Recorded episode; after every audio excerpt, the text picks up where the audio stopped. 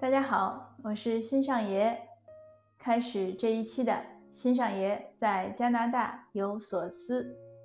哦，我先插一句话，有一些听友呃，好像呃对我这个笔名，这是我的笔名，对我这个名字的读法呢感到有些奇怪。那在我的微信公号上呢，我以前写过一篇文章，就是解释这个名字的由来，写的还蛮有趣的。您有兴趣可以搜一下，叫“闹心的名字”。呃，那我就接着讲今天的话题。我在上上上期呢是分享了我上学时候的学渣表现，就是怎么逃学、逃作业、逃课。那天呢也是晚上讲的，讲完了呢，那天晚上差点失眠，就是大脑特别兴奋，呃，种种往事涌上心头，怎么都睡不着。想的最多的呢是我那些老师们，那些老师呢，我想到的老师呢，都是绝大多数都是让我很感动的，当然其中一两位呢也是负面的。那我今天呢就是想分享一下这些过去的老师们的故事。呃，我先说负面的吧。我第一位呢是我小学的数学老师，姓刘，教我四年级和可能五年级一学期吧。那个老师教的好不好，我不记得了，我就是记得他能发脾气。当时他可能也年轻，大概还不到三十岁，长得也很壮，呃，就是长了两个大大的大眼睛，可能那个现在想起来像张飞的样子，就是没那么黑。他一上课的时候，能为任何一点小事就把他激怒了，他就把我们全班都会痛骂，而且用很难听的话来骂。呃，就是恨不得骂的什么猪狗不如之类的，我已经记不住他骂什么了，我就记得他怒吼的那个样子。然后如果有男生可能考得不好啊，或者作业写的不好，他会叫到讲台前面去打一顿，要不然就踢几脚。他这个行为呢，给我造成了呃特别不好的一个印象。后来虽然我以为我忘了，但是有两点证明这个没有忘。第一呢，就是我一直到现在，只要看到有那样面相的，就是眼睛很大的，像铜铃一样的这样的男性，我都很紧张，我我就觉得这样的人有暴力倾向。第二呢，就是我以前写文章做分享的时候也讲过，我小孩呢五岁多开始学英语的时候，我开始朝他怒吼，因为他总学不会。后来呢，虽然吼的少了，但是一直也可能吼到。他七八岁或者八九岁，总之是还是吼了几年。当我跟他怒吼的时候，尤其是刚开始怒吼的时候，我脑海里浮现出来的就是我那个刘老师的那个发怒的样子。所以充分说明，这种愤怒呢，不仅是可以传染，而且是可以被沿袭下来的。这一点呢，就是提醒我们家长，就是我一直其实很反对对孩对孩子使用暴力，就是打孩子。这个真的很不好。当然，我们那个时候八十年代初，有些家长还认为老师打孩子是爱小孩。可能现在据说有些地方老师还是在打孩子，但我是提醒大家，如果发现这样的情况呢，还是应该及时的制止。这个是对孩子身心的摧残。那另一个负面的老师就是我经常讲我那个体育老师，教了我六年，一直不喜欢我，各种讽刺挖苦。呃，甚至是比较严重的一些讽刺，呃，我最严重的一次就是高三的时候，被他被他当两个班的女生就是挖苦过之后，嘲笑过之后，我当时就很明白台湾那个作家三毛，三毛为什么休学，就是因为被老师这样捉弄过，他后来有点心理问题就休学了。那我当时呢，如果不是我妈妈给我及时的解惑，呃，帮我从那个情绪中出来。说不定我也休学了，因为那个时候小孩很敏感嘛，十五六岁，呃，又是就是正好青春发育期，自尊心都很薄弱，老师那样的羞辱呢，真的是不应该。当然，从另外一方面看，因为我经经受了这个老师六年的这样的这个负面教育，我成年之后呢，呃，尤其像经商那些年，无论遇到什么困境。无论客户啊或者什么人说多难听的话，对我来说呢，都不是一回事儿。就不爱听是不爱听，但是不会往心里去，因为可能最坏的状态我已经经历过了。但是反过来我要说，那个最坏的状态呢，真的像走在悬崖边缘，稍微不注意可能就掉下去了。我只是很幸运，所以呢，我也认为老师们真的是不应该这样对待学生。那好，剩下的时间呢，我们来说我那些特别特别好的老师们，呃，也也是希望能通过分享他们的教育故事呢，给我们家长一些启发吧，因为他们做的是很棒。那我先说，我有两位语文老师，一个是我初中的班主任，初三的班主任，还有一个是我高中教了我三年的语文老师。初中的老师呢是陈老师，呃，高中的老师呢是王老师，呃，他们的给我的印象呢都是这样。他们对语文，就是对文学的热爱，是真的是深深打动了我。虽然他们教课可能也是按教学大纲，但是他们不是那么在意于是你的标准答案，他会启发你的思路，他会讲他自己的感受。那陈老师呢？当时我们中学、初中学写作文，陈老师就讲了一句话，对我帮助非常大。他说：“你们觉得作文难写吗？其实不难写。”写文章呢，什么样的时候会让别人觉得好，就是打动了别人。什么样的情况能打动别人，就是产生了共鸣，就是他这个一点就透。你只要把这点想明白了，你自然而然文章就写好了。那王老师呢，就更就是因为他教教了我三年嘛，就更多的故事了。那我只讲两点。第一呢，就是讲到。《红楼梦》那个有可能高一还是高二的时候吧，讲《红楼梦》，黛玉进贾府。因为我初中呢性格比较孤僻，也不爱出去玩儿，假期在家呢，只要待着就爱看《红楼梦》，可能看了很多很多遍。但是呢，当老师讲的时候，我才知道细节的重要性。老师就很细致的讲了那些，就是比如他们穿着呀，那些小姐们穿着有什么异同啊，黛玉为什么说些话呀，然后他就讲到了。呃，就是王熙凤为什么是未见其人先闻其声？他只是两三句话，但是一讲你就明白了哦，这个就是细节的重要性。现在看来，当然这个不是个多大的问题，但是当时对我来说真的是启蒙的 作用，一下子就一点哦，原来是这样。那还有呢？呃，王老师在每因为当时每天都有语文课。每节语文课的时候呢，他要拿出两分钟让同学上台，呃，做就是即兴演讲，你讲什么都可以。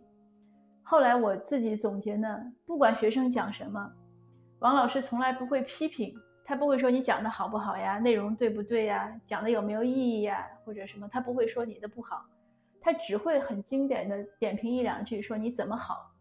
有些实在不好的同学呢，那他就会说句玩笑话。就把这个遮掩过去，这事儿就过去了。所以这个对我们也是很大的帮助。我们就很喜欢讲，就对锻炼口才啊、思维啊，还有就是发现材料啊，有很多好处。关键呢是在老师这儿得到了尊重，得到了认可，所以同学们学语文的积极性都很高。那同样的呢，就是老师们，我们学校的老师绝大多数都是很尊重我们的，像我。呃，高中的班主任，数学教数学的杜老师，还有教物理的朱老师也是这样。那我前面也讲过，我在高一呃期末考试的时候，数理化都不及格。那首先呢是杜老师呢，他有就在课间，看我在外面玩儿，他就叫住我，他声音很低，就是不想让别的同学听见。他说你考得不好啊，我说不会做，他就说他说数学呀考的就是公式。你只要把那些公式啊、定理啊记熟了，多做几道题，你再一看考题，你就知道他考什么了。就他就是就是一共可能说了就四四五分钟话，就是告你告我这一点，然后就是鼓励我。他说：“你这假期没事儿，你就把那个题都做一遍，你开学就没问题了。”所以就挽救了我。那我呢，呃，尤其一直高二就没问题了。高三的时候呢，都是很多模拟考。就无论我是一百分的卷子，还是一百二十分的卷子，我都考七十多分。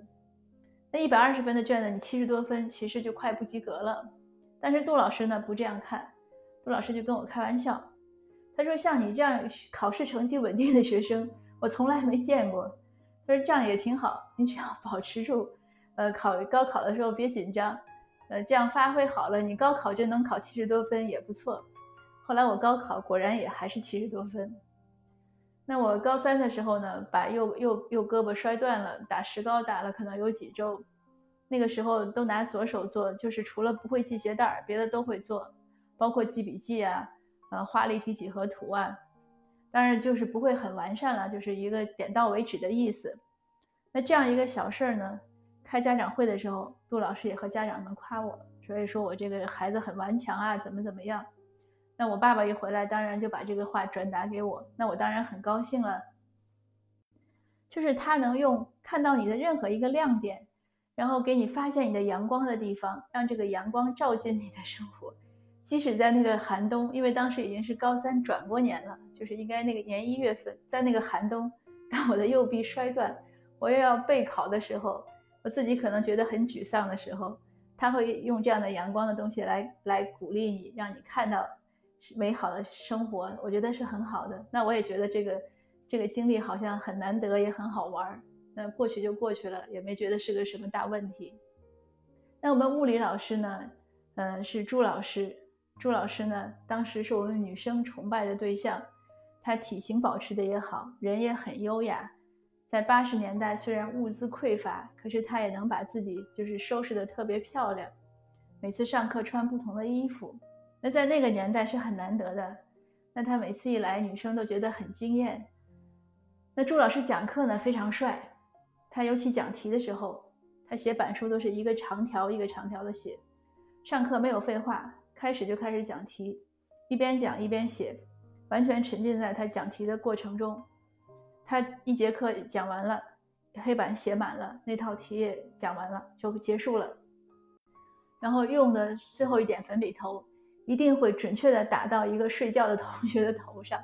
好像这个打粉笔头是那个年代老师的一个一个共同的一个功功夫，很厉害。那朱老师让我感动的是什么呢？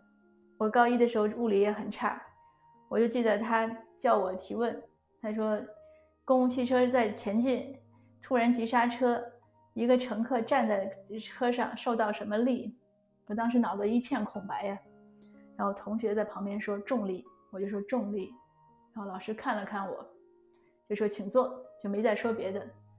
那家长会的时候呢，朱老师和我父亲讲，因为我父亲是学物理的。朱老师说：“哎呀，你这个孩子没有遗传你这脑子呀，这个物理是蒙昧状态。”但是他没跟我讲，我父亲也没跟我讲，直到我高考结束了，我父亲才说，就是他虽然是知道你不行，但是他不会跟学生讲。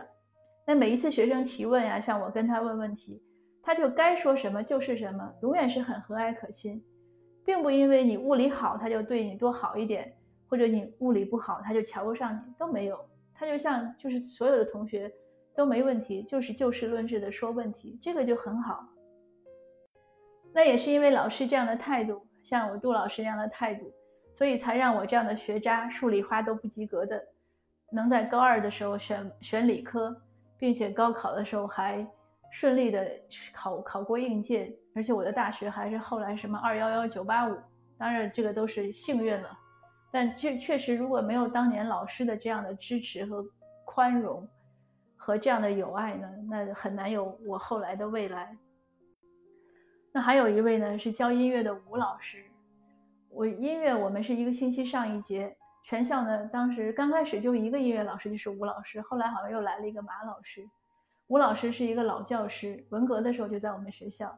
好像还是因为受过打击，就是腿有点残，但他对学生呢没有任何就是，就是还是像自己的孩子一样，没有说因为文革时候受过学生的冲击就对学生有什么看法。那我他给我我跟他的一个交交往的故事呢是这样，他高中的时候呢，我们上高中，然后吴老师呢就就是义务要教大家学吉他，办吉他班谁都可以来报名来上，然后我要买吉他嘛。那上完那天音乐课呢，我就走在 老师后面，我说：“老师，我想买吉他。”他说：“好啊。”我说：“我不会挑，您能跟我挑一下吗？”他毫不犹豫，其实他都不知道我是谁。他说：“可以。”他说：“你知道我们家在哪儿吗？因为当时老师都住在学校的那个家属院里。”我说：“我。”他就告诉我，他说在第几排第几号。说：“比如礼拜礼拜六我们下午休息，可能是礼拜天。”他说：“比如礼拜天下午几点？你来我家，我跟你去。”那我也不不懂得客气，我真的去了，就骑着自行车，也没说给老师买点东西什么，那个小孩都不懂，就一敲门，我老师已经在等我了，说咱咱走吧，他骑车我也骑车，我们俩就去了。当时有一个什么音乐音乐乐器店吧，他就帮我挑了一把，呃，就好星海的吉他，好像六十块钱。那这把吉他呢，本来我移民的时候想带出来，那个打包装的师傅都不让我带，他说你那个打包的那个钱要比吉他贵得多。而且我也确实不会弹，后来也没怎么学。但是我就是想留个纪念。呃，这个吉他呢，虽然没有带出来，但是一直呢，我闭上眼睛是可以想到它的样子。而且我闭上眼睛呢，也可以想到那个午后，应该是夏天，阳光透过树叶，就是绿绿的树叶，金色的阳光透下来。老师在前在前面骑车，我在后面跟着。有点激动啊，就是看着老师的那个背影，现在呢回想起来的感觉都是很温暖、很信赖。好像我这期节目应该在教师节的时候做，啊，现在虽然教师节过去了，嗯，但是呢，我还是想祝福我的老师们健康、长寿、幸福、开心。呃，谢谢您的收听，那我们下次见。